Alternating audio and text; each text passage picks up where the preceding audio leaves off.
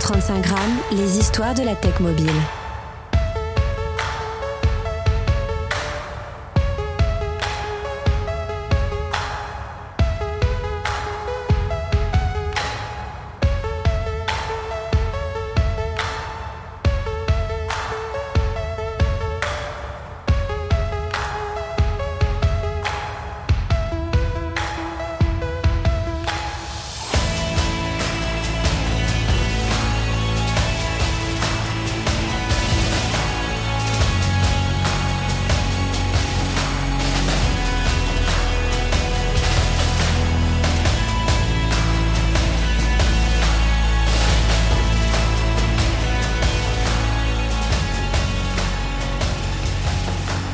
135 grammes, ce sont les histoires et les conversations de la tech mobile. Je suis Christophe Romeilly, bienvenue dans l'épisode 7 de la saison 5 où nous allons parler accessibilité. Qu'est-ce que l'accessibilité? Eh bien, elle désigne la conception et l'adaptation des produits, services, environnements et technologies de manière à les rendre utilisables par le plus grand nombre, y compris par les personnes ayant des capacités différentes ou des besoins spécifiques. L'objectif principal de l'accessibilité est d'éliminer les obstacles et les barrières qui pourraient empêcher la participation pleine et entière de toutes les personnes, quel que soit leur handicap ou leur limitation.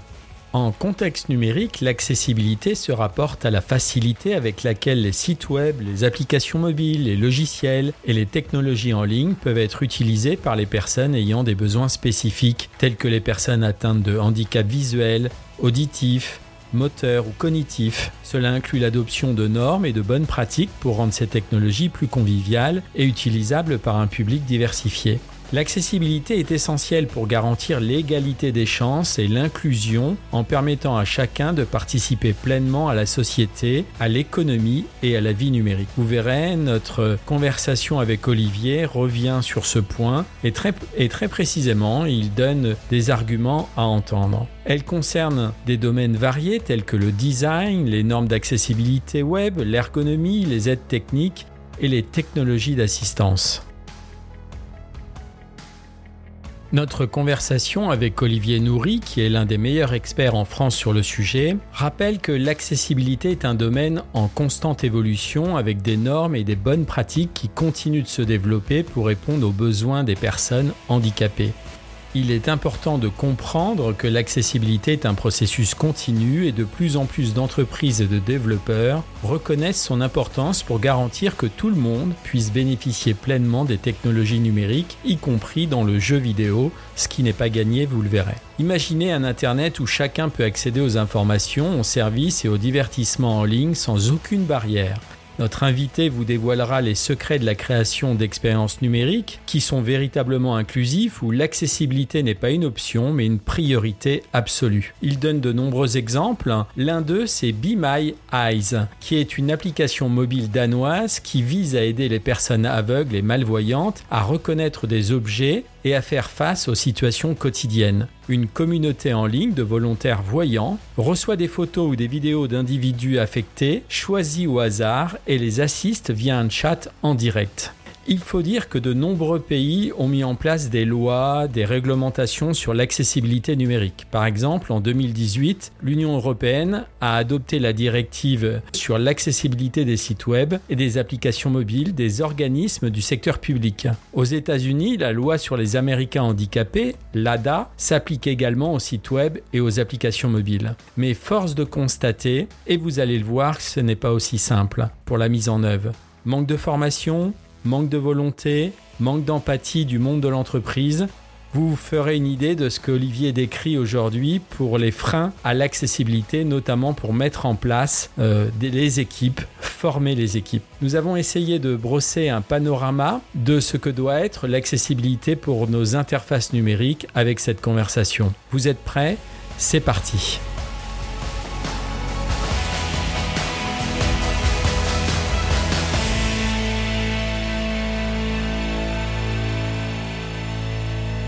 Bienvenue Olivier et heureux de pouvoir t'accueillir euh, sur le podcast 135 grammes. On va parler accessibilité. Euh, l'accessibilité est importante dans la partie euh, mobile. Placer les utilisateurs au, centre de l'usage, c'est un des moyens de, réussir. Mais rendre le numérique plus inclusif, tout le monde ne le fait pas et on va sûrement en parler ensemble. Bienvenue Olivier. Je te laisse te présenter pour nous parler de toi et puis de ta structure. Très bien. Ben, en tout cas, merci de, m'accueillir. Euh, donc, je suis Olivier Nourri. Je suis consultant en accessibilité numérique, euh, ce qui inclut euh, des activités concernant le web, concernant les applications mobiles, un sujet un petit peu différent, et également le jeu vidéo. Et notre credo, c'est effectivement l'inclusion numérique des personnes handicapées. Donc, ça veut dire que nous travaillons effectivement à faciliter l'accès au numérique pour les personnes en situation de handicap, quel qu'il soit. concernant donc l'activité web, et l'activité mobile. Nous avons regroupé cela sous une marque qui s'appelle Access First et euh, qui donc adresse de la clientèle professionnelle, B2B essentiellement. Euh, donc, donc des organismes publics, des entreprises de services numériques, des studios web, voilà, tout un ensemble de toute une population différente de, de, de gens qui gèrent des sites web finalement. Ça concerne aussi les grands comptes, puisqu'on verra qu'en fait il y a une obligation légale de publier à minima l'état d'accessibilité d'un site, quel qu'il soit. Donc ça concerne notamment les entreprises, enfin les, organismes publics plus exactement, quels qu'ils soient à tous les niveaux, à tous les échelons euh, de l'administration, de la plus petite commune jusqu'à l'État. Et puis euh, désormais depuis quelques années en France, ça concerne aussi les grandes entreprises. Donc ils ont obligation de publier le niveau d'accessibilité de leur site web. Et ce qui est nouveau, je dirais, c'est que maintenant on a aussi l'obligation, donc c'est nouveau depuis juin 2021, donc c'est une nouveauté toute relative, on a également l'obligation de publier le niveau d'accessibilité des applications mobiles, toujours pour les mêmes organismes publics et les, grandes entreprises. Donc on voit qu'il y a énormément de travail à faire, puisque analyser, mesurer, je dirais, l'accessibilité euh, d'un site web ou d'une application mobile, bah ça, c'est quelque chose qui prend un peu de temps quand même. Et donc nous, nous sommes spécialisés sur cette activité. Euh, nous sommes aujourd'hui 25 euh, qui euh, officient aussi bien sur le web, le mobile ou le jeu vidéo. Et on est en parallèle également créateur et, et, fabricant de matériel de jeu adapté aux personnes à mobilité réduite. Ok, parfait. Alors, donc moi, je suis dans ce métier depuis. Ouais, vas-y, vas-y. Tu es depuis quand dans ce métier Ouais, je disais, en fait, moi, c'est un sujet que j'ai découvert en 2005. Et c'est pas une date anodine, c'est le moment où, en fait, il y a une loi qui, est, qui a été publiée en France, qui a été rendue officielle en France concernant l'égalité des droits euh, euh, et des chances pour les personnes handicapées, c'est incluer un volet numérique. Donc c'était la, nouveauté à l'époque. Et alors quand j'ai découvert l'existence de cette loi, euh, ça m'a paru comme une évidence qu'il fallait absolument qu'on travaille sur ce sujet. Et ça, ça a déterminé, j'ai pris à peu près 10 secondes pour me décider à, à, changer de vie et à me lancer vraiment sur le sujet. Moi, j'étais quelqu'un qui travaillait dans le web euh, en tant que, que ingénieur d'analyse. Et ça a complètement changé euh, ma façon de voir les choses, de voir mon travail, de percevoir mon travail. Ça m'a euh, vraiment mis en lumière le fait que bah, on travaille pour des gens en fait, ce sont des gens qui utilisent les sites web. Et pas uniquement voilà des, des quelque chose de très désincarné comme on peut on, peut malheureusement parfois oublier qu'on a des, vrais gens qui vont utiliser nos, nos, applications. Et ça a complètement changé effectivement ma façon de, de voir les choses. Et puis ça m'a donné un but dans la vie je dirais qui était euh, hyper euh, hyper motivant et donc euh, ça m'a permis de du coup ça m'a vraiment motivé pour me former pour apprendre, pour découvrir tous ces sujets, mieux, mieux comprendre aussi comment fonctionnent les utilisateurs des applications, et puis bah, jusqu'à arriver à la création de cette startup. Alors ça, ça doit être un travail de longue haleine, l'accessibilité, parce que quand on prend quelques chiffres euh, au niveau de la population mondiale, 15% de cette population vit avec une forme de handicap. Euh, et c'est pas simplement être malvoyant ou malentendant, ça peut être plein d'autres choses. Et l'accessibilité, c'est peut-être ce qui euh, freine, euh, entre guillemets, les entreprises à aller vers cela d'une manière plus, plus forte et, et plus entière, on va dire, dans, dans euh, dans leurs équipes parce qu'elles ne savent pas par quel bout prendre cette accessibilité euh, pour certains, certaines formes de handicap. Alors, tu peux peut-être nous parler de ça, en fait, de, ce frein que vous rencontrez, peut-être. Tout à fait. Alors, je dirais que ça, c'est déjà les entreprises qui sont à la deuxième ou troisième étape de leur parcours vers l'accessibilité, puisque avant ça, il y a tout simplement l'ignorance pure et simple euh, bah, des besoins finalement des utilisateurs avec handicap. Euh, souvent, les gens sont très surpris. Enfin, en tout cas, quand c'est leur première euh, la, découverte du sujet, ils comprennent pas qu'une personne aveugle est en mesure d'utiliser un ordinateur, puisqu'on est tellement tellement cette image, je dirais, ancrée de l'écran, euh, de la souris, etc., qu'on a du mal à imaginer l'usage d'une interface numérique par une personne aveugle. Et pourtant, c'est complètement possible. C'est quelque chose qui existe depuis euh, les années 70. Hein. On a des, logiciels de vocalisation depuis les années 70. Donc, c'est pas pas du tout euh, pas du tout impossible, au contraire. Et je dirais, ce qui est devenu particulier, c'est que plus les interfaces se sont complexifiées, aujourd'hui on a des interfaces graphiques très riches, hein, très chargées en, interaction, bah, ça a rendu encore plus difficile, je dirais, l'accès au, numérique. Et donc notre travail, ça consiste justement à expliquer aux gens qui font des interfaces, qui font des contenus, eh bien comment faire en sorte que, bah, notamment, les usages par les personnes aveugles qui utilisent des, logiciels spécifiques ou des matériels spécifiques, mais également les personnes qui n'utilisent pas de souris, les personnes qui utilisent un système de contrôle vocal, les personnes qui euh, vont utiliser leurs yeux pour euh, piloter une interface. En tout un ensemble de, dispositifs comme ça qui vont euh, appeler en fait un certain nombre d'aménagements, de précautions plus exactement, pour faire en sorte que ne passe pas à côté bah, de ces personnes-là qui ont besoin d'un certain nombre d'aménagements. Est-ce que, est-ce que le smart, est-ce que le smartphone, Olivier, a changé les choses, euh, euh notamment avec l'arrivée euh, en 2007 et 2008 des, des OS euh, et des stores chez Apple et Android hein Oui, ouais, totalement. Ça, le smartphone, c'est quasiment un assistant de vie. On le constate, hein, même sans, quand on n'a pas de handicap, on a du mal à se passer de son smartphone pour s'orienter, pour euh, euh, prendre des notes, pour euh, communiquer évidemment, pour jouer, pour s'informer. On a plus le réflexe de sortir le téléphone que l'ordinateur pour, pour aller sur Internet aujourd'hui. Et on a des outils dans les smartphones, et tu as raison de, de mentionner cette date assez charnière. En fait, il y a une première pierre blanche qui est l'iPhone 3, puisque Steve Jobs a donné comme consigne que les produits Apple devaient être accessibles. Et donc, il a l'iPhone 3 était le premier smartphone à intégrer en standard, sans supplément de prix, ça c'est très important, un lecteur d'écran, c'est-à-dire un logiciel qu'une personne peut utiliser pour vocaliser l'interface, euh, soit en complément, soit en absence de vision, euh, mais également quelque chose qui peut piloter un système braille, c'est-à-dire qu'il va pouvoir afficher le contenu en braille sur un petit appareil euh, déporté. Donc ça, ça a été un vrai début, je dirais, de l'histoire de l'accessibilité du smartphone, et à partir de là, évidemment, il n'a plus été possible de revenir en arrière. Et c'est assez, symptomatique que euh, au décès de Steve Jobs, Stevie Wonder, donc un artiste aveugle bien connu, a remercié publiquement Steve Jobs pour tout ce qu'il a fait pour euh, les personnes handicapées au travers des produits Apple. Alors, je suis pas en train de faire, j'ai pas d'action Apple, euh, mais c'est vrai qu'ils ont été leaders hein, pendant longtemps. évidemment, le concurrent, le grand concurrent Google, a suivi et aujourd'hui tous les smartphones sont équipés en standard de nombreuses fonctions d'accessibilité qui sont euh, complètement disponibles et je dirais intégrés au système, donc il n'y a pas de supplément de coût pour les utilisateurs. En tout cas, les coûts sont partagés par, par tous les clients. Et euh, les développeurs ont à disposition tout ce qu'il faut pour faire effectivement des applications parfaitement accessibles à tout type de handicap. Et ce qu'on constate aussi, c'est qu'il y a beaucoup de fonctions des téléphones qui vont être utilisées. Alors, j'en ai cité quelques-unes, hein, mais on va utiliser euh, aussi des fonctions qui sont prévues spécifiquement pour les personnes handicapées. Je pense par exemple à des loupes numériques on va utiliser l'appareil photo du téléphone, le capteur photo du téléphone pour zoomer dans la vraie vie, je dirais, euh, les objets qu'on regarde, faire des changements de couleur à la volée. On va avoir des systèmes qui vont être capables aussi de décoder les textes, de transformer donc euh, on peut filmer un texte et obtenir euh, bah, sa traduction ou alors sa vocalisation. Qu'est-ce qu'on peut encore faire? On peut avoir aussi la détection de son.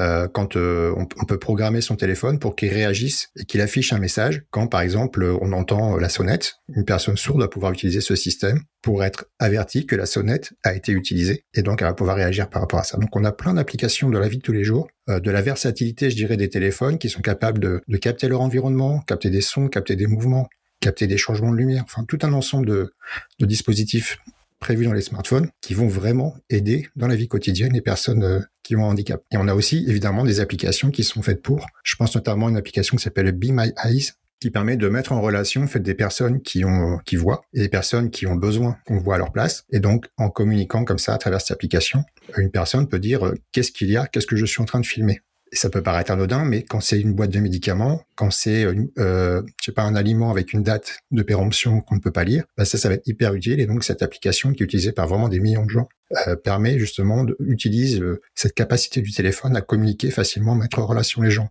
où qu'ils soient dans le monde. Et c'est un vrai, un vrai, vrai progrès pour euh, la vie quotidienne des personnes handicapées.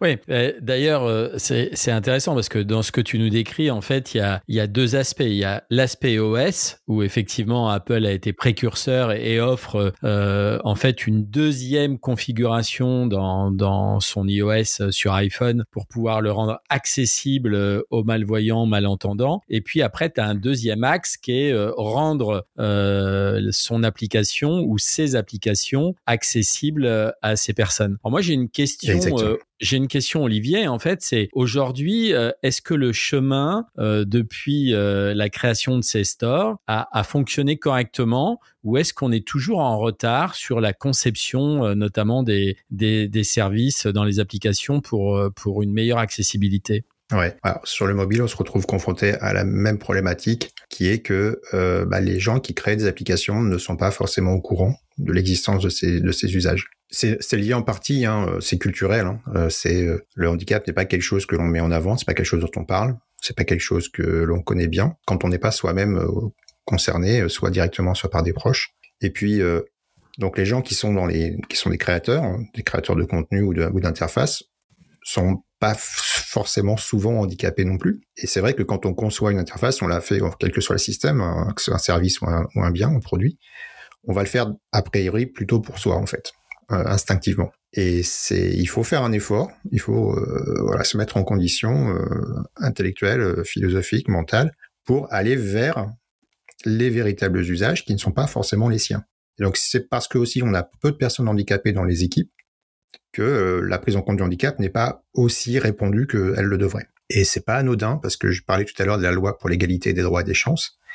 Et en réalité, l'accessibilité, c'est le vecteur, c'est le véhicule de cette égalité. S'il n'y a pas d'accessibilité, je ne peux pas avoir accès aux mêmes services selon mon handicap que les autres qui n'ont pas de handicap, donc il n'y a pas d'égalité. Et en fait, c'est vraiment la condition technique essentielle, incontournable, pour qu'il y ait cette égalité de, fait. Il y a une égalité de droit, maintenant il faut l'égalité de fait. Et c'est pour ça aussi que notre, notre action, elle s'inscrit dans un champ, j'allais dire politique, hein, euh, euh, de la question. C'est, on ne fait pas ça juste pour être sympa parce que c'est bien ou parce que on a l'impression voilà d'être de, de, faire le bien autour de soi. C'est pas c'est pas exactement ça. C'est c'est ça en partie mais c'est surtout voilà remettre l'égalité pour tous euh, à l'accès au numérique. Et ça c'est pour nous c'est essentiel. C'est un message essentiel. Et tu as tout à fait raison de dire que on, est un peu loin maintenant aujourd'hui dans l'état actuel hein, de, l'écosystème mobile on est un peu loin de là où on devrait être c'est-à-dire que on a énormément d'applications qui n'exploitent pas du tout les fonctionnalités d'accessibilité euh, que, permettent euh, donc les, OS. Les OS sont extrêmement riches en fonctionnalités. Tout est disponible, tout est documenté. J'ai envie de dire, il n'y a plus qu'à faire. Mais voilà, c'est malheureusement, c'est pas, c'est pas beaucoup fait. L'accessibilité n'est pas un, axe fort des formations de développeurs qu'elle soit d'ailleurs la formation initiale ou la formation continue, ce sont des choses qui sont rarement, euh, rarement enseignées. Nous, par exemple, je dirais, un, un pilier de notre action, c'est effectivement la formation. Et la quantité de gens qu'on forme par rapport à ceux qu'il faudrait former, elle est infinitésimale. Donc, euh, on, on, réfléchit bien sûr à des façons de démocratiser complètement l'accessibilité, que ça devienne, je dirais, une activité euh, de base pour, pour les gens qui, qui développent. Eh bien, euh, c'est pas si facile que ça. Franchement, c'est un combat de tous les jours. Alors, si, si tu avais une checklist à, à donner à, à, une entreprise hmm. qui a une application existante, tu, tu commencerais par quoi pour, euh, pour décrire ce qu'il faut, ce qu'il faut faire, en fait? Ah, Je vais te donner juste une petite métrique. Ah, si on prend le référentiel d'accessibilité de l'État, qui s'applique au site web, il comporte 106 critères. Et ces critères, alors je ne vais pas dire qu'ils sont tous au même niveau d'importance, mais ils, répondent tous à un besoin euh, ou à un autre. Et ce qui n'est pas évident aussi, c'est que les, handicaps sont extrêmement variés. On a parlé effectivement des personnes aveugles, des personnes malvoyantes, des personnes sourdes ou malentendantes, mais en réalité, quasiment chaque handicap est unique et propre à la personne. Alors même si après il y a des, il y a, voilà, il y a des communs, il y a des, points communs au niveau des usages qui font qu'on arrive justement à appliquer des bonnes pratiques, mais on a, on a par exemple nous réfléchi à la notion de persona, donc les personas qui sont des, des utilisateurs fictifs qui vont être des archétypes en fait d'utilisateurs.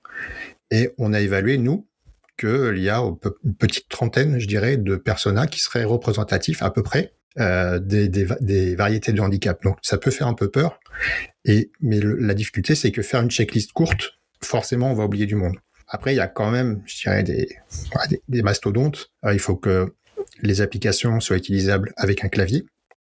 On pense pas forcément au clavier sur le mobile, mais c'est un usage très fréquent chez les personnes handicapées parce qu'elles sont éventuellement aveugles, parce qu'elles vont avoir des difficultés à utiliser une interface tactile.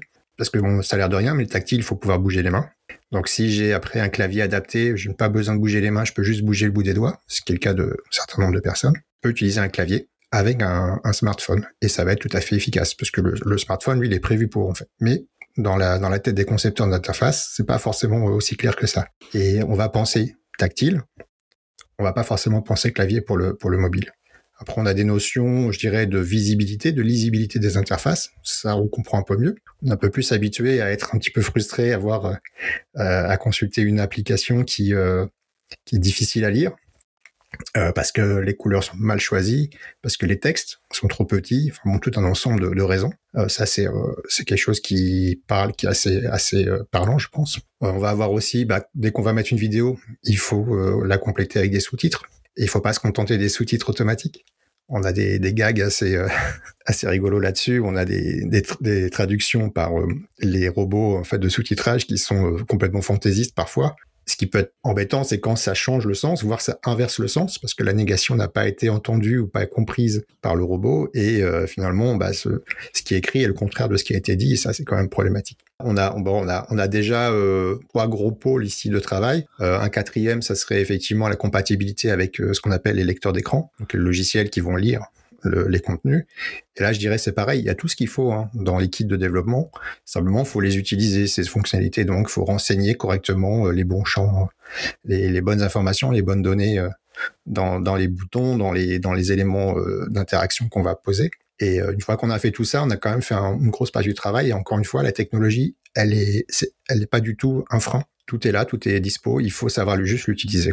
Alors, justement, euh, ce que tu disais, vous avez créé 30 personas, et pendant que tu parlais, je me disais, euh, voilà, on est, on, est une entreprise, on a peut-être une ou plusieurs applications. Est-ce qu'il faut avoir un monsieur accessibilité dans l'équipe de développement? Est-ce qu'il faut que tout le monde soit sensibilisé? Euh, Est-ce que vous êtes capable, vous, en tant que prescripteur, de dire, bah, aujourd'hui, le coût de développement pour ajouter ces 30 personas, c'est tant d'heures de, de code est-ce que vous avez euh, fait un package qui permet aux entreprises de rentrer dans cette accessibilité? Alors, ça va être essentiellement quelque chose qui va être fait sur mesure, parce que va, ça va dépendre de plein de facteurs. Ça va dépendre déjà du degré de maturité que l'on a sur le sujet. Ça va dépendre euh, de la façon dont on aborde les projets. Est-ce qu'on fait une méthodologie agile? Est-ce qu'on fait une méthodologie euh, avec un cycle en V? Alors, je rentre dans des détails termes de jargon métier, mais ça, ça va déterminer beaucoup les choses. On va avoir aussi bah, la nature de l'application sur laquelle on va travailler, euh, suivant la complexité euh, qu'elle présente, euh, selon le volume de contenu éditoriaux. On va aussi avoir des facteurs qui vont être la typologie de l'équipe ou plus de la typologie en fait des, des, ressources qui sont emmenées pour le pour le projet. Si on a beaucoup de contenus éditoriaux avec beaucoup de vidéos, par exemple, ça demande un certain travail euh, que évidemment on va on va s'éviter si on a très peu de vidéos ou, si on est essentiellement bah, une application interactive, je dirais. Donc tous ces facteurs-là font qu'on on a un peu de mal, c'est vrai, à déterminer un package tout fait parce que c'est pas une solution qui va marcher pour tout le monde. Après on a on a des invariants, on a on sait qu'un audit de site web par exemple, c'est quelque chose qui prend entre 3, 3 et 5 jours par quelqu'un qui est bien habitué et qui est formé. Et une application euh, mobile Et une application une application mobile, ouais, ça, bah, ça va dépendre du nombre d'écrans, mais c'est à peu près le, la même, le même ordre de grandeur. La différence, c'est que comme on a deux systèmes, on doit faire les tests sur les deux systèmes puisqu'ils réagissent pas de la même manière. Bien sûr. On peut avoir déjà ils n'ont pas été codés forcément par la même équipe et ils n'ont pas non plus les mêmes fonctionnalités au niveau de l'OS, ce qui peut avoir entraîné des, des, petites variations. Donc on va être plutôt sur, euh, je dirais une fois et demie à peu près euh, le, le coût d'un audit euh, de web parce que bah, il faut, faut tester sur deux systèmes au lieu d'un. Et alors après, une fois, une fois qu'on veut euh, rentrer dans l'accessibilité, tu estimes à, à alors peut-être que je ne sais pas si c'est euh, si c'est une question qui est, qui est viable d'ailleurs en, en, termes de pourcentage, en termes de coût, c'est mhm. quoi? Ça va être 10, 15, 20, 30 du, du budget euh, alloué au développement? Alors, j'ai vu de tout. J'ai vu de tout. Le premier sur lequel j'ai travaillé, Euh, on avait une exigence en fait. Suis en entreprise de services numériques. On avait passé un contrat avec le client comme quoi il serait euh, conforme et qu'il obtiendrait un label d'accessibilité. Et euh, le problème, c'est qu'il y a eu une décision projet malheureuse qui était de dire on a été obligé de séparer en deux le, sujet. On a d'abord fait le site et après on l'a rendu accessible. Ce qui est le contraire de ce qu'il faut faire. Simplement parce que l'accessibilité, c'est pas un truc qu'on vient voilà visser dessus à la fin, hop, j'appuie sur un bouton et c'est bon. Non, c'est quelque chose qu'il faut vraiment inclure dès la conception, parce que c'est là qu'on va économiser en fait. Parce que quand on va dire, on va définir les besoins fonctionnels, on va dire à cet endroit-là, par exemple, bah, il faut pouvoir afficher des sous-titres. Ça veut dire qu'en amont, on a une interface de contribution qui permet de d'uploader ces sous-titres sous forme de fichiers texte. Bah, tout ça, quand on l'a prévu, quand on l'a écrit dans le cahier des charges, il y a juste à le faire. Par contre, quand on a déjà le lecteur vidéo, on se rend compte qu'il est pas, il ne gère pas les sous-titres. Bah là, on va devoir casser des choses qu'on avait déjà codées on peut tout mettre à la poubelle et recommencer. Donc on a on a travaillé pour rien. Et en plus, bon, il y a ce côté un peu frustrant de se dire mince, j'ai pas fait euh, ce qu'il fallait. Mais sinon, donc ce, premier projet, comme on a fait comme ça, enfin comme on a fait comme ça, comme la, direction de projet a fait cette erreur-là, on a en fait juste doublé le budget parce qu'on a refait le site.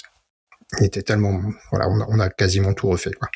Par contre, si on, on fait euh, selon la bonne manière, c'est-à-dire qu'on intègre l'accessibilité dans les objectifs du projet, moi je compare beaucoup ça à l'orthographe. C'est quelque chose, en fait, on fait les juste les bons choix. Quand on, prend une micro-décision, quand on développe une interface, on prend des centaines de micro-décisions.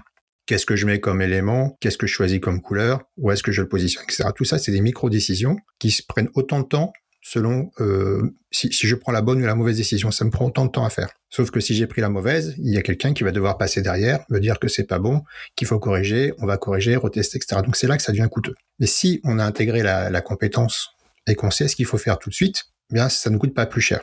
Ça, coûte exactement la même chose que si j'avais fait la mauvaise, le mauvais choix. Et ça, je compare ça beaucoup à l'orthographe parce qu'on est dans la même, euh, dans la même idée. Si je sais écrire correctement le mot ou conjuguer correctement le verbe, ça me prend pas de temps en fait à le faire bien.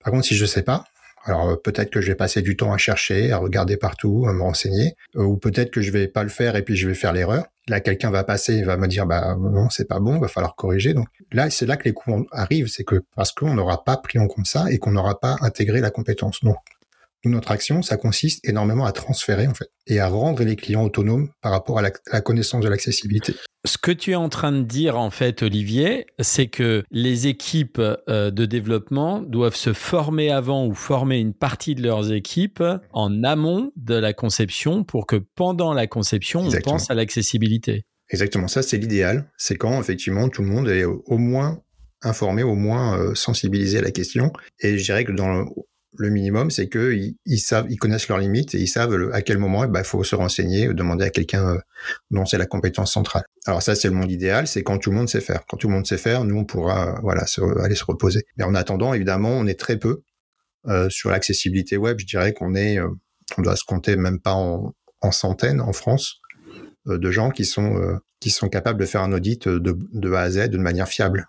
Euh, et donc c'est d'ailleurs c'est un tout petit écosystème encore aujourd'hui. Euh, sur le jeu vidéo, si je prends l'autre domaine sur lequel on intervient, c'est encore pire. C'est-à-dire que le, principal, enfin le vraiment celui qui est un peu le leader moral hein, du domaine au monde, il nous a dit euh, qu'il y a une vingtaine de personnes au monde qui peuvent accompagner un studio sur pour rendre un jeu vidéo accessible. Tu parles de W3C là? Quand tu parles de non?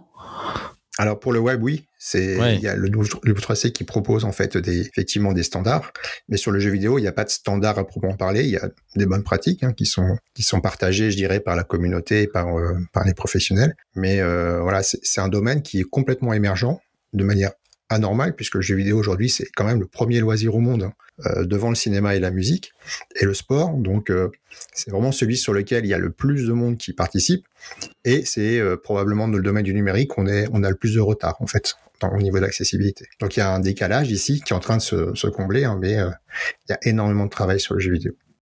Concernant, on, on, on, y reviendra aux jeux vidéo un peu plus tard dans la conversation. Concernant le, le phénomène de la, de la, des assistants vocaux, euh, les assistants vocaux sont arrivés sur smartphone euh, assez récemment. Ils sont pas arrivés au, au début euh, de la conception des smartphones. Comment vous avez vécu ça, vous? Parce que c'est quand même un atout pour une bonne partie euh, euh, des personnes qui ont des, des handicaps de pouvoir s'adresser avec la parole, en tout cas pour ceux qui y peuvent, à une interface, non? Oui, ah bah complètement, oui, c'est une aide énorme, euh, ne serait-ce que pour faire de la saisie euh, de texte. Euh, en plus, si on utilise le smartphone comme, comme un assistant de vie, bon, bah, ça va être complètement essentiel. Puis il y a des gens, effectivement, qui utilisent leur smartphone pour conduire leur vie entièrement. J'ai en tête hein, l'image d'un entraîneur de foot américain qui est un passionné de, de foot américain depuis sa naissance et qui est né sans bras et sans jambes. Et euh, donc toute sa vie, la pilote à la voix avec son smartphone. Son smartphone lui permet de, de conduire son fauteuil roulant électrique et euh, réagit entièrement donc euh, au mouvement de sa tête et également au pilotage de sa voix. Donc euh, oui, c'est un, c'est quelque chose de révolutionnaire. L'amélioration de la qualité aussi a été déterminante parce qu'avant ça, donc on a toujours eu des systèmes de contrôle vocal hein, depuis. moi, j'ai souvenir de ça dans les années 90 sur les systèmes sur des systèmes industriels, sur des systèmes notamment des, des, outils de, pour les chirurgiens qui réagissent à la voix. Euh, mais pour que ça devienne démocratisé à ce point et que ça fonctionne c'est encore, euh, on a encore quelques loupés, hein, on va pas se mentir. Mais pour que ça fonctionne aussi bien et euh, de manière, je dirais, euh, j'allais dire gratuite. C'est pas gratuit, hein, on le paye dans le prix du téléphone, mais on n'a pas de supplément à payer. Euh, ça, c'est révolutionnaire. ça, c'est vrai que ce côté euh, complètement voilà versatile de, de, de l'outil, ça, ça, a beaucoup changé de choses. Et on le voit d'ailleurs, hein, les, les, enfants qui sont nés avec le smartphone, pour eux, c'est complètement naturel, alors pour nous, ça reste un petit peu de la magie. C'est une grosse différence. Mais comme tu l'as dit très justement, pour les gens qui peuvent. Donc, si on a un système, alors je dirais le, le piège, hein, c'est de ne, de ne fonctionner que à la voix. Et eh oui. Pour le coup, les gens qui sont non-verbaux ou qui ont des difficultés d'élocution ou euh, qui ont un accent, enfin bon, il y a plein de raisons qui font que on n'a pas forcément une diction parfaite. Euh, bah, pour ces personnes-là, il faut d'autres modalités de, de saisie également. Donc c'est ça tout l'enjeu de l'accessibilité, c'est arriver en fait à s'adapter aux différents besoins. Excellent. Euh, c'est un travail phénoménal quand on y pense parce que euh, on, on en parle euh, simplement là en, l'espace de, de, quelques minutes, mais c'est un travail de, de, longue haleine. Pour revenir sur le, le jeu vidéo, sur euh, l'accessibilité des jeux vidéo, pourquoi, à ton avis, le, le, le travail n'a pas été fait pendant des années par les, par les grands studios? C'est quoi? C'est une question de, de coût, d'aller vite, de se dire que, euh, je sais pas, pour Clash of Clans, c'est tout juste pas possible parce que le, le jeu, il y a des, il y a des milliers d'actions et ça serait trop compliqué à mettre en place ah, là aussi, je crois que c'est culturel, c'est-à-dire que pendant longtemps, le jeu vidéo a été, euh, bah, il souffre toujours un peu de, stéréotypes. Hein. On a longtemps considéré que c'était un loisir euh, de jeunes euh, garçons, un peu geeks sur les bords, quelque chose assez assez marginal avec le compétitif. Enfin bon, on a plein d'images comme ça un petit peu fausses aujourd'hui. On sait que un gamer sur deux est une femme aujourd'hui, euh, que l'âge moyen des gamers il est plutôt entre 35 et 40 ans, que euh, euh, nos grands-mères font, du gaming hein, sur leur téléphone justement, même si c'est pas celui, même si c'est pas le, le, first person shooter, c'est quand même du jeu. Hein, ça reste un jeu et puis ça reste quelque chose voilà qui doit être inclusif parce que ça concerne vraiment tout le monde. Et les seniors sont de très gros acheteurs de justement de jeux pour eux pour leurs enfants, leurs petits-enfants, et puis euh, c'est aussi un, médium hein, pour qui permet de, communiquer entre générations. Euh, les parents qui jouent avec leurs enfants ou les grands-parents avec leurs petits-enfants, euh, c'est une réalité. Donc pourquoi c'est aussi en retard? Bah, Je pense que justement c'est culturel et qu'il y avait un peu cette idée que euh, le jeu vidéo s'adresse à une clientèle valide, avant tout. Euh, et dans les studios, on avait surtout des développeurs, un petit peu de développeuses, mais très peu, mais en tout cas surtout des développeurs valides et parce que bah, c'est pas un métier qui est, facile euh, à aborder euh, avec un handicap, euh, ne serait-ce que les formations initiales. Est-ce que les campus, est-ce que les écoles sont accessibles à quelqu'un, par exemple, qui est en fauteuil roulant? Est-ce que les cours sont disponibles sous une forme lisible par une personne aveugle, etc. rien n'est moins sûr. Et ça fait partie justement des freins sociétaux qui font que les personnes handicapées sont sous-représentées dans les studios. Et quand on fait des enquêtes, il y a des personnes handicapées dans les studios. Il y en a. Mais souvent, sont handicap invisible. Donc on a notamment des personnes neuroatypiques, c'est-à-dire des personnes qui ont un fonctionnement, mental qui, est, particulier, qui est un peu différent de, euh, justement des, neurotypiques. Euh, mais voilà, c'est quelque chose. La représentation est, insuffisante, et également la représentation dans les jeux eux-mêmes, c'est-à-dire la représentation des personnes handicapées, elle est faible. Ils sont beaucoup moins nombreux que dans la société, de la même manière qu'ils sont moins nombreux à la télé que, que dans la vraie vie, euh, dans tous les médias en fait. Hein. Euh, et donc tout ça, ce sont des, des, des enjeux, des freins sociétaux lourds euh, bah, qu'il faut travailler en parallèle. Parce que si on n'améliore pas la représentation dans les équipes, on n'améliore pas la représentation dans les jeux eux-mêmes, que les joueurs s'identifient et se reconnaissent et se sentent inclus, se sentent reconnus et vus. Et si on ne travaille pas sur l'accessibilité des titres eux-mêmes, l'accessibilité numérique, bah, rien n'avancera. Donc il faut travailler sur le sur le tout. Et c'est vrai qu'aujourd'hui, on est en retard sur le jeu vidéo, mais ce qui est très rassurant et très encourageant, c'est qu'on a une espèce de forme de rattrapage assez spectaculaire, puisqu'on partait de quasiment rien ou de choses très anecdotiques, je dirais avant euh, avant 2017-2018. Et puis il y a eu une première pierre blanche qui a été la sortie par Microsoft d'un matériel de gaming qui s'appelle le, Xbox Adaptive Controller, qui est une espèce de hub en fait euh, donc un appareil qu'on va brancher sur une console ou sur un, un, ordinateur et qui va permettre, donc déjà qui comporte des contacts, euh, qui n'est pas une manette traditionnelle, hein, qui est une espèce de, des gros boutons qui permettent de, remplacer les boutons de la manette. Et puis au-dessus, on peut brancher tout un tas de choses, des contacteurs, des joysticks euh, alternatifs, des systèmes de contrôle à la voix et autres, des pédaliers, peu importe. Et ça, ça permet de se constituer ce qu'on appelle un setup, un, matériel de jeu, qui est propre à son besoin. Donc quelqu'un qui, par exemple, il y, a un, un streamer assez connu qui s'appelle DJ H, qui lui joue avec les pieds entièrement. C'est-à-dire il joue à FIFA, c'est ça qui est rigolo. Et il ne peut jouer, il ne peut utiliser que ses pieds pour jouer, et donc il a, il a un ensemble, une manette, je dirais, euh, pilotable avec les pieds euh, que son père lui a fabriqué. Et ça, c'est une des difficultés, c'est que justement, c'est le matériel, il est difficile à trouver et parfois il n'existe pas, donc euh, les gens le font eux-mêmes en fait. Et donc on a cette première pierre blanche du XAC, le Xbox Adaptive Controller. Ce qui est intéressant, c'est que Microsoft en a fait un produit euh, grand public. C'est pas un produit qu'on trouve chez les revendeurs de matériel médical ou autre. C'est un produit qu'on trouve à la Fnac, et, euh, chez les revendeurs, Micromania et compagnie. Donc vraiment euh, banalisé à un prix qui reste, je dirais, dans les standards du matériel de jeu vidéo, c'est un peu moins de 100 euros.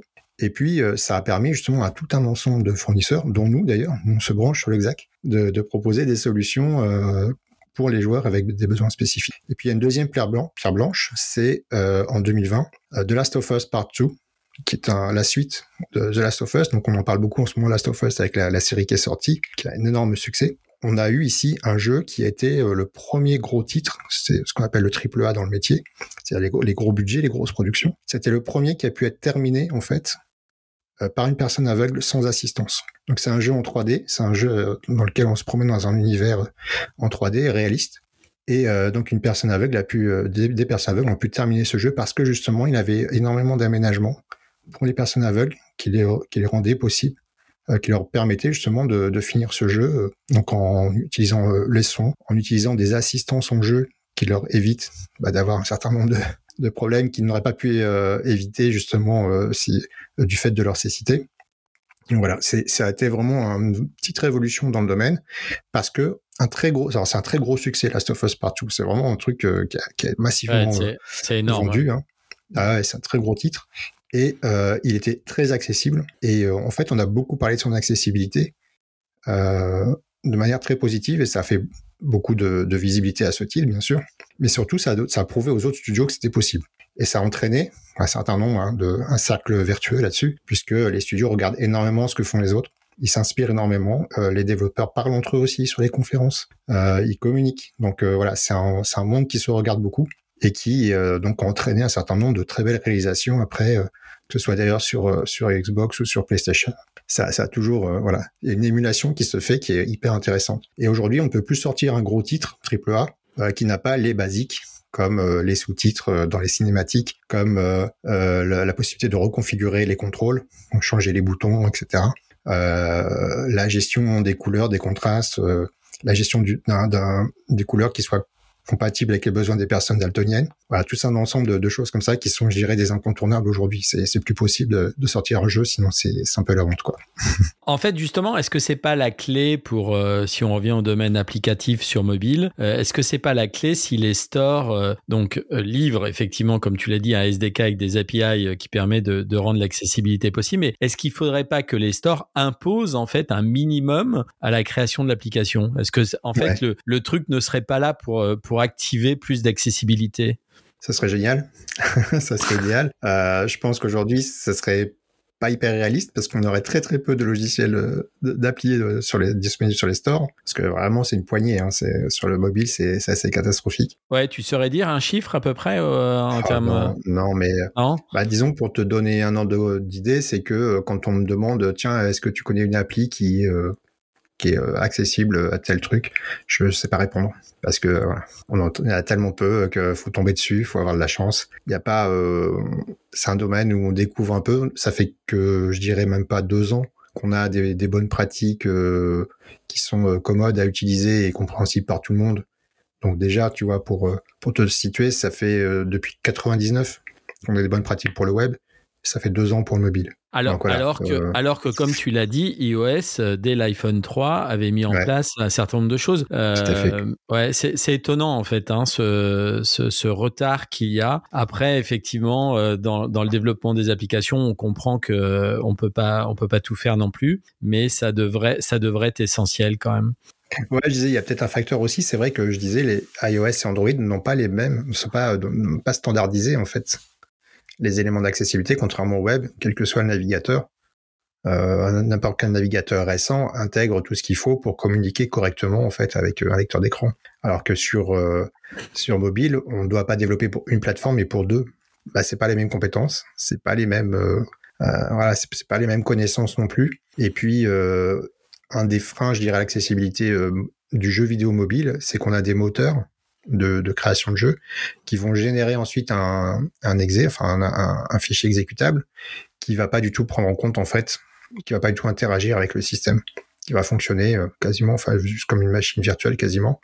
Donc toutes les toute la, bonne euh, la bonne sauce qu'on a euh, dans les OS, elle est perdue finalement par le fait qu'on a développé le même logiciel pour les deux plateformes. Du coup, forcément, ça marche pas. Ouais. Voilà, je pense que ça fait partie des, des freins, effectivement. Ok. Pour conclure, Olivier, euh, quel conseil tu pourrais donner à, ceux qui veulent euh, euh, se lancer dans l'accessibilité et rendre leur site web mobile ou leurs applications mobiles ou même leurs jeux sur mobile Qu'est-ce que tu donnes comme conseil pour, pour démarrer et passer le, passer le cap hein? Informez-vous. Vraiment, euh, euh, il y a plein de, ressources gratuites euh, disponibles déjà pour comprendre, pour voir comment comment fonctionnent les gens quand ils utilisent les applications, les sites ou les jeux. Il y a des tas de formations, enfin des tas. Il y a des formations qui sont possibles dans toutes les langues. En France, on a quelques quelques spécialistes qui qui faisons des formations. Je vais pas faire de faire pas faire de pub à quiconque, hein, mais voilà, il y a des organismes qui font des, formations. sur le jeu vidéo, c'est beaucoup plus rare encore. Il faut soit venir chez nous, soit aller à l'étranger. Euh, mais voilà, on a possibilité de, se former. Je pense que c'est vraiment la première étape. Euh, déjà, regarder des vidéos, hein, de, des témoignages de personnes handicapées, et puis surtout bien comprendre que c'est pas anodin, que c'est pas quelque chose qui est un, un nice to have. C'est vraiment euh, essentiel. Il y a des gens pour qui ça fait la différence entre je peux, je peux pas. L'accessibilité, c'est rendre les choses possibles, et du coup, c'est rétablir l'égalité entre les gens, indépendamment du handicap. Excellent. Merci beaucoup Olivier pour euh, cette conversation ensemble. Avec grand plaisir. Merci de m'avoir accueilli et à très bientôt. Voilà, c'est la fin de cet épisode. Merci de l'avoir écouté. J'espère que vous avez compris l'importance de vous investir dans l'accessibilité si vous êtes développeur ou si vous avez une équipe, notamment sur les développements de sites web, mais aussi sur le développement des applications mobiles. Il convient de noter, comme l'a rappelé Olivier dans le podcast, qu'Apple a été pionnière en matière d'accessibilité grâce aux efforts de Steve Jobs et de ses équipes. L'entreprise a investi considérablement dans le développement de fonctionnalités pour les personnes en situation de handicap, qu'il s'agisse de handicap moteur, cognitif, auditif ou visuel. Ces fonctionnalités ont exigé des ressources importantes et ont été mises à disposition des utilisateurs gratuitement. Par exemple, l'iPhone 3GS en 2009 a introduit VoiceOver, une fonctionnalité qui permet à l'appareil de parler du contenu sous le doigt de l'utilisateur lorsqu'elle était activée. En 2023, Apple dispose d'une expertise inégalée dans ce domaine, mettant en avant son engagement continu envers l'accessibilité. Alors la moindre des choses, c'est peut-être de copier Apple sur ce sujet. N'hésitez pas à nous envoyer vos commentaires sur les plateformes de podcast. Nous mettrons les liens et les vidéos des nombreuses sources dans un post dédié sur servicemobile.fr qui sert à préparer ce podcast. Je vous dis à très bientôt.